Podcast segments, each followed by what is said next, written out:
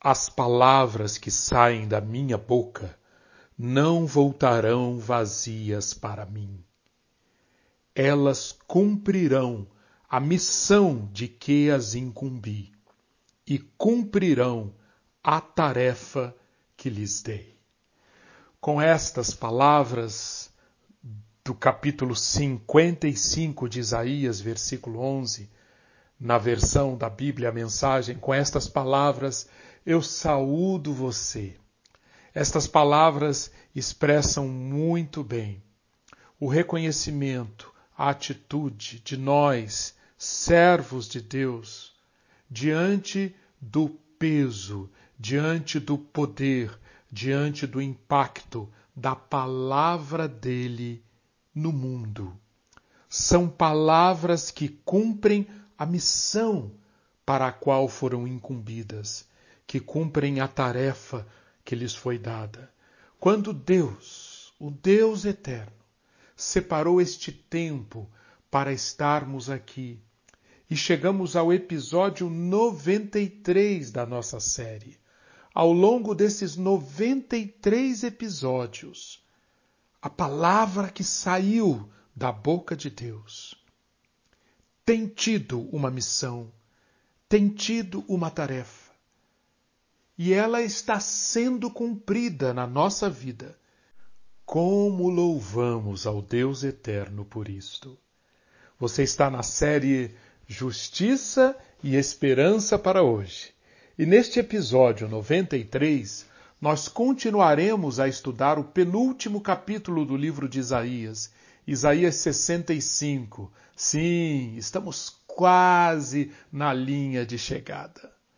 E o nosso tema permanece: a crise final, separação entre os servos autênticos e os falsos.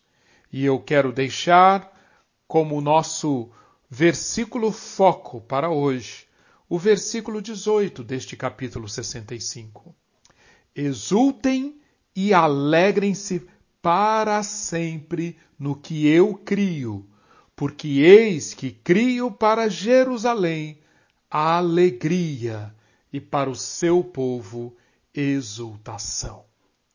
No episódio anterior, nós vimos que neste capítulo Deus mostra a sua salvação alcançando os seus servos autênticos e o seu julgamento sendo destinado aos rebeldes.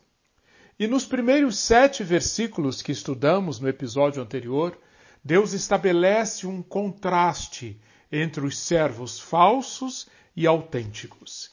E quero retomar neste episódio a partir do versículo 7, Quero ler de novo o versículo 7 com você e retomar a partir daqui. Leia comigo. Pelas iniquidades de vocês e também pelas iniquidades dos seus pais, diz o Senhor, não me calarei, mas retribuirei, farei retribuição total. Eles queimaram incenso nos montes e me afrontaram nas colinas. Por isso, eu os farei pagar integralmente pelas suas obras antigas. O profeta está deixando claro duas coisas aqui. Primeiro lugar, está escrito diante de mim. Um decreto de julgamento foi escrito e ele não será mudado e haverá uma retribuição total por cada uma das iniquidades praticadas. Ou seja, o profeta está deixando claro, está advertindo que nada passa em branco diante de Deus, que não confunda o silêncio de Deus, não confunda o não acontecer nada diante do pecado, da idolatria, não confunda isso com impunidade. Tudo está escrito e tudo será cobrado. Retribuição total pelas iniquidades de vocês. Mas em segundo lugar, Isaías diz no versículo 7: também pelas iniquidades dos seus pais. Por quê? Porque Isaías mostra que esta postura, que essa atitude de falsa santidade, falso, falso espírito de servo, não é algo novo. Veja, Isaías não está dizendo que as pessoas do presente serão punidas pelos pecados dos seus ancestrais. Não. O que ele está mostrando é que esse coração dividido, essa hipocrisia, essa religião falsa, é uma condição muito antiga, vem de longe. Ele está ressaltando o ponto de continuidade entre as gerações, como Jesus fez em Lucas 13, 34 e 35, quando disse sobre as pessoas de sua época: Jerusalém sempre matou os profetas e está prestes a fazê-lo novamente. As montanhas e colinas há muito eram lugares de adoração idólatra. E as pessoas que pensavam que estavam adorando o Senhor ao longo de todas essas épocas estavam, na verdade, trazendo desgraça, trazendo juízo sobre elas mesmas. No fundo, Isaías está acusando seus leitores dessas épocas às quais ele está se referindo, inclusive a época de hoje. Está acusando seus leitores do mesmo pecado de gerações e gerações passadas, ou seja, sincretismo, hipocrisia, coração dividido, falsa atitude de servos. A seguir, versículos 8 a 10, Isaías traz uma mensagem deixando claro que Deus sempre separa, que Deus sempre enxerga e percebe muito bem a diferença entre os servos autênticos e os servos falsos. No versículo 8, Isaías usa uma figura que já é nossa conhecida. Assim diz o Senhor, como quando se acha suco num cacho de uvas e se diz: Não o destruam, pois há bênção nele, assim farei por amor de meus servos, e não destruirei todos eles. Farei sair de Jacó descendência, e de Judá um herdeiro que possua os meus montes. Os meus eleitos herdarão a terra, e os meus servos habitarão nela. Novamente, juízo com esperança. Ou seja, assim como num cacho de uvas, você pode ter uvas amargas, uvas inaproveitáveis, mas pode ter também uvas boas, uvas que darão suco. Assim também no povo de Deus, em meio a servos falsos, em meio a idólatras do coração, Deus sabe distinguir que existem os servos verdadeiros. E há uma promessa de libertação para esses servos autênticos. Ou seja, Deus tolera a mistura do bem com o mal até um certo ponto, até um certo momento. Mateus 13, 28 a 30, lembra-se? Quando Jesus conta a parábola do trigo e do joio, Jesus diz que sim, ele sabe que o joio está misturado com o trigo, mas para não acontecer de, ao separar o joio, o trigo também seja arrancado e jogado fora, Jesus diz: é necessário deixar crescer os dois até a colheita. Mas, diz Jesus, no tempo da colheita, direi aos ceifeiros: ajuntai primeiro o joio, atai-o em feixes para ser queimado, mas o trigo recolhei-o no meu celeiro.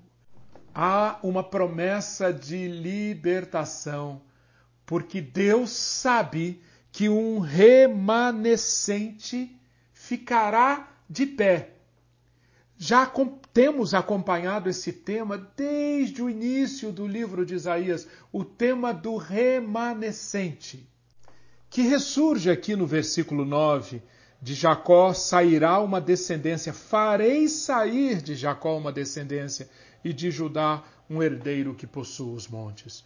Ou seja, os servos verdadeiros, os verdadeiros componentes do povo de Israel, o Israel verdadeiramente comprometido com Deus em aliança, será salvo.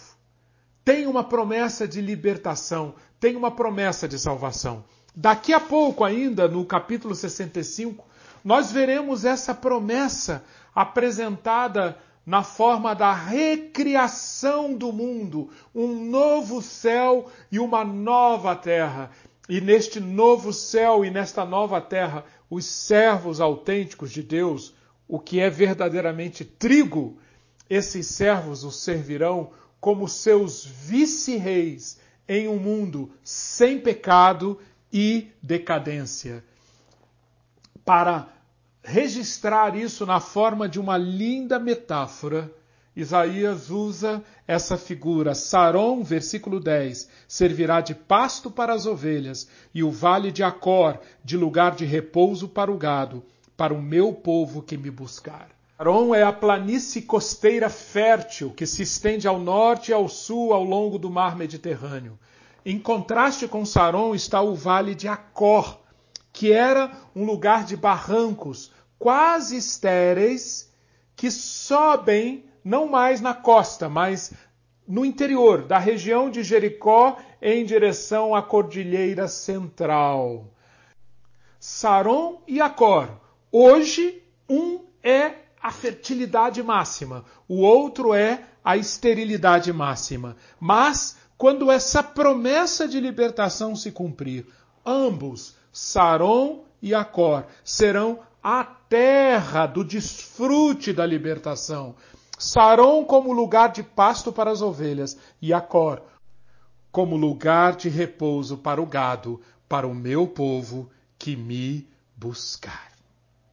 Nos versículos 11 a 12, o julgamento que foi apresentado nos versículos 1 a 7, esse julgamento é reiterado. Ou seja, Deus novamente mostra que o comportamento idólatra, baseado numa motivação idólatra, está sendo registrado e será julgado e punido. Aqueles, versículos 11 e 2, que se afastam do Senhor, que se esquecem do meu santo monte. Isaías usa dois nomes de deuses comuns na época, aceitos na época pelos povos pagãos. O Deus Fortuna Gad, e o Deus destino, Mene, versículo 11, aqueles que preparam uma mesa, aqueles que entregam o controle de sua vida ao Deus fortuna e ao Deus destino, qualquer semelhança com a nossa civilização, qual os seres humanos não abrem mão de tentar estar no controle e para isso preparam uma mesa para o Deus Fortuna, misturam vinho para o Deus Destino, nas diversas manifestações dos nossos dias, tentando estar no controle ao invés de submeter-se, de entregar o controle da sua vida ao Deus eterno. O que acontecerá? Versículo 12: Eu os destinarei à espada e todos vocês se encurvarão à matança. E o versículo 12 termina: E isto não porque eu não fui paciente, não porque eu não perseverei em dar oportunidade para vocês. Não! Eu chamei e vocês não responderam. Falei e não atenderam. Fizeram o que é mal aos meus olhos. E atenção, escolheram aquilo em que eu não tenho prazer. Por causa disso, no tempo determinado por Deus, Bem e mal, justo e injusto, vida e morte serão separados para sempre, quando o julgamento do Senhor chegar. E este julgamento é detalhado dos versículos 13 a 16, quando Deus usa duas, dois elementos extremamente valorizados pelos israelitas: a posse da terra e o nome que cada um carregava. Deus usa esses dois elementos para mostrar os dois destinos, a separação, a crise que marcará o seu julgamento. Eis que os meus servos comerão, versículo 13, mas vocês passarão fome. Os meus servos beberão, mas vocês terão sede. Os meus servos se alegrarão, mas vocês passarão vergonha. Os meus servos cantarão por terem o coração alegre, mas vocês gritarão pela tristeza do coração e uivarão pela angústia de espírito. De um lado, a posse da terra, do outro lado, a separação, o afastamento para sempre do que a terra pode propiciar. Mas não só a posse da terra, veja, veja o nome, versículo 15: o nome de vocês será deixado como fórmula de maldição para os meus eleitos. O Senhor Deus fará com que vocês morram, e aos servos dele chamará por outro nome. Assim, quem quiser ser abençoado na terra, será abençoado pelo Deus da verdade, e quem jurar na terra, jurará pelo Deus da verdade, porque as angústias passadas serão esquecidas e ficarão escondidas dos meus olhos.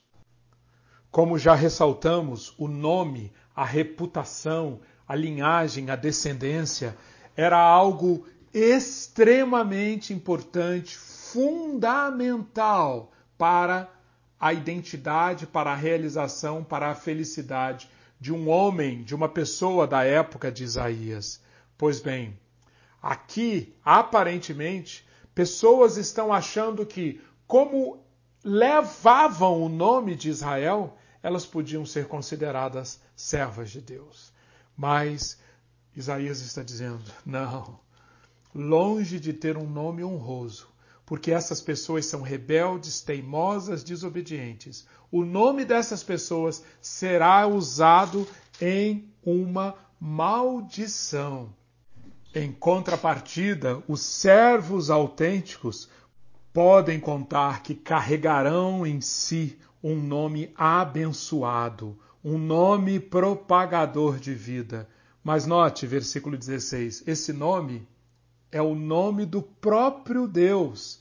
Sim, serão, será abençoado pelo Deus da verdade, e todo juramento na terra acontecerá pelo Deus da verdade. Para os salvos, não é o seu próprio nome que é importante, mas o nome de Deus. O foco está no Deus da verdade o Deus do Amém, literalmente aqui no hebraico, no versículo 16. Já falei diversas vezes, nome aponta para a reputação e o caráter.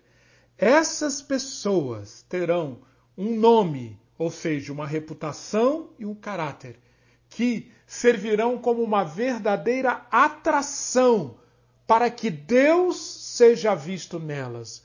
Um Deus que a que é absolutamente confiável, cujas promessas são sempre sim e amém, e que encarna em si mesmo o significado e a natureza da verdade.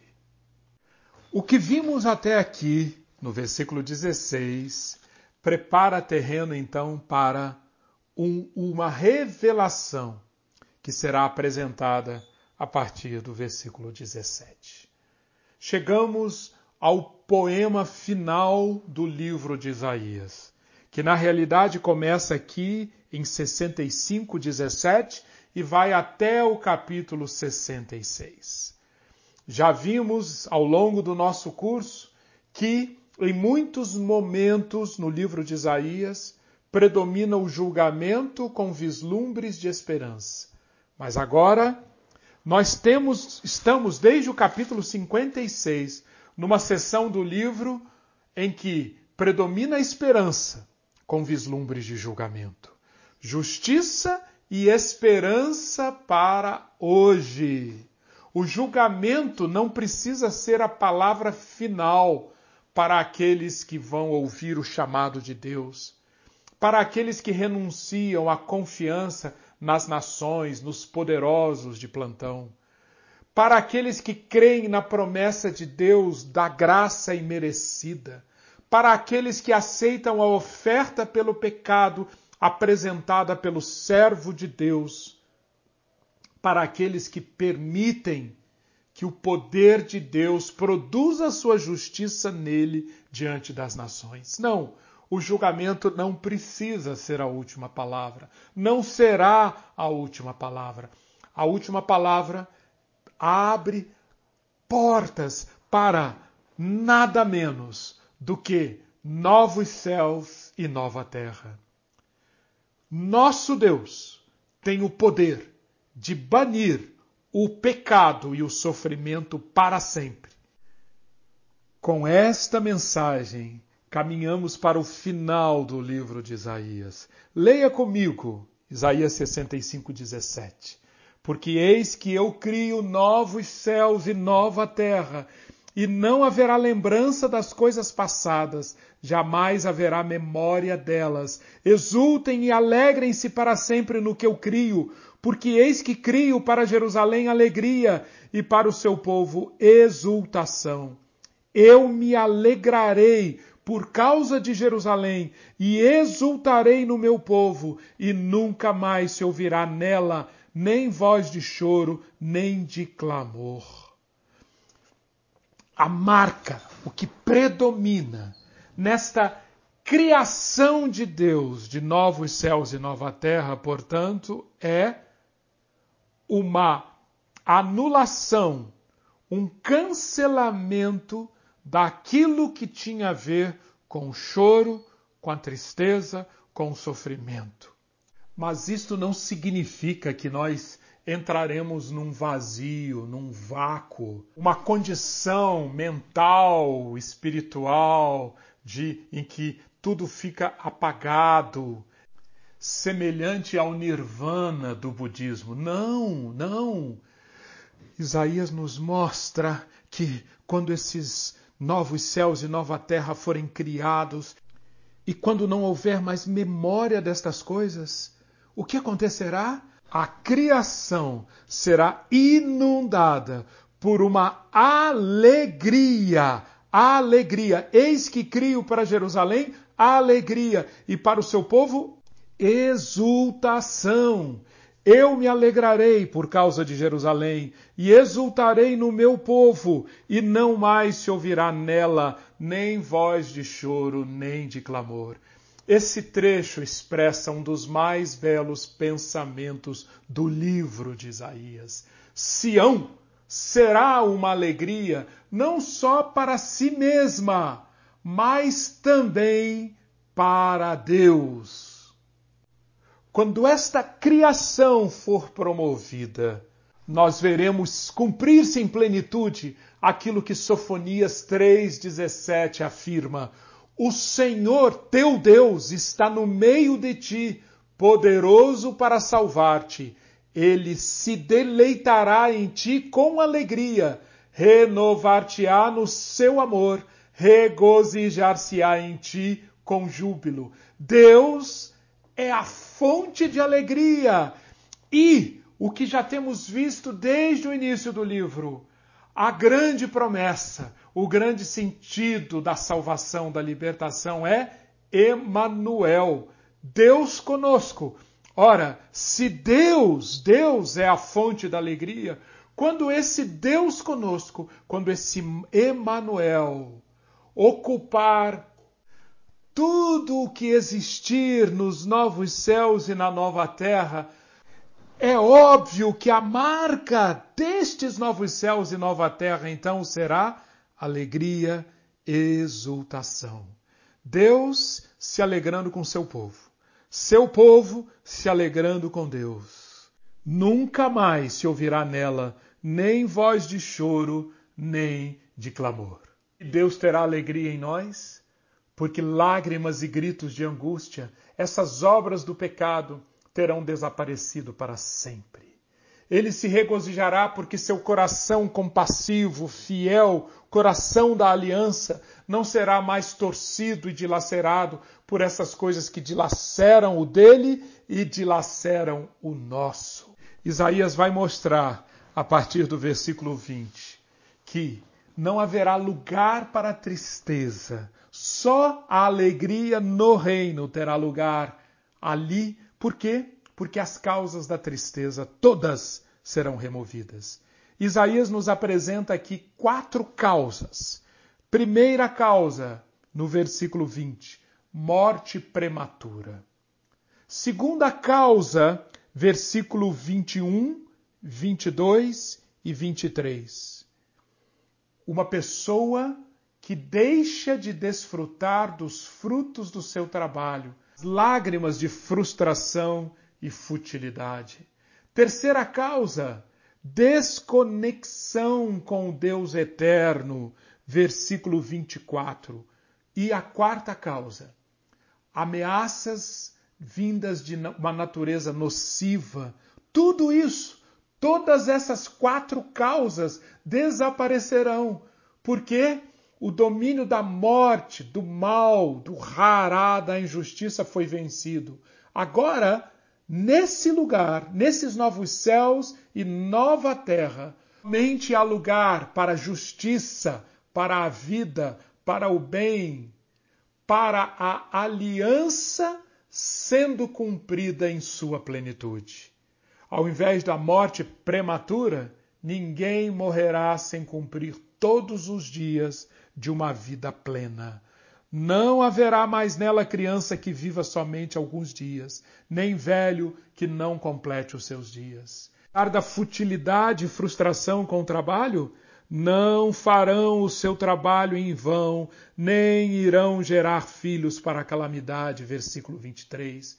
Em lugar da distância, da falta de comunicação com Deus, haverá uma comunicação perfeita com o Eterno. Versículo 24. Antes mesmo que clamem, eu responderei, estando eles ainda falando, eu os ouvirei. Em lugar de uma natureza nociva e cheia de ameaças, haverá uma natureza totalmente reconciliada e amiga do ser humano. O lobo e o cordeiro pastarão juntos, o leão comerá palha como boi, pó será a comida da serpente.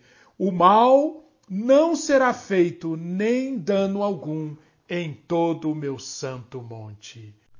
Eu quero fazer uma sugestão ao final deste episódio Leia Isaías 65, de 1 a 16, com essa consciência do julgamento, da crise, da separação que Deus promoverá definitiva entre o bem e o mal, entre o santo e o impuro, entre o servo autêntico e o servo falso. Leia e deixe o seu coração se encher com essas palavras que trazem para hoje uma mensagem de justiça, de julgamento, para nos advertir e nos encorajar. Mas leia também os versículos 17 a 25, estudando esse trecho, junto com Apocalipse 21, e deixe o seu coração se encher da mensagem de esperança, justiça e esperança, hoje, enchendo o seu coração de esperança para o que Deus promete que nos espera nos novos céus e na nova terra. E por fim, leia também o que Isaías apresenta de novos céus e nova terra, junto com Romanos 8. Você verá que Paulo, em Romanos 8, aponta para muitos dos elementos que estão aqui, que marcarão os novos céus e a nova terra. Paulo escreve Romanos 8 para quê? Para nos chamar para vivermos hoje, já embebidos, envolvidos com essa mensagem de novos céus e de nova terra. Céu já, céu já. Já chegamos a Jerusalém celestial, já temos chegado aos poderes do mundo vindouro. Por isso, diz Paulo na conclusão de Romanos 8, em todas estas coisas, porém, somos mais que vencedores por meio daquele que nos amou, porque eu estou bem certo de que nada, nada, nem morte, nem vida, nem principados, nem anjos, nem altura, nem profundidade, nem qualquer outra criatura poderá nos separar do amor de Deus que está em Cristo Jesus, nosso Senhor. E esse amor é a essência da vida de Deus. E vida de Deus, Emanuel, Deus conosco, é a essência do céu. Céu já. Deus lhe abençoe ricamente. Amém.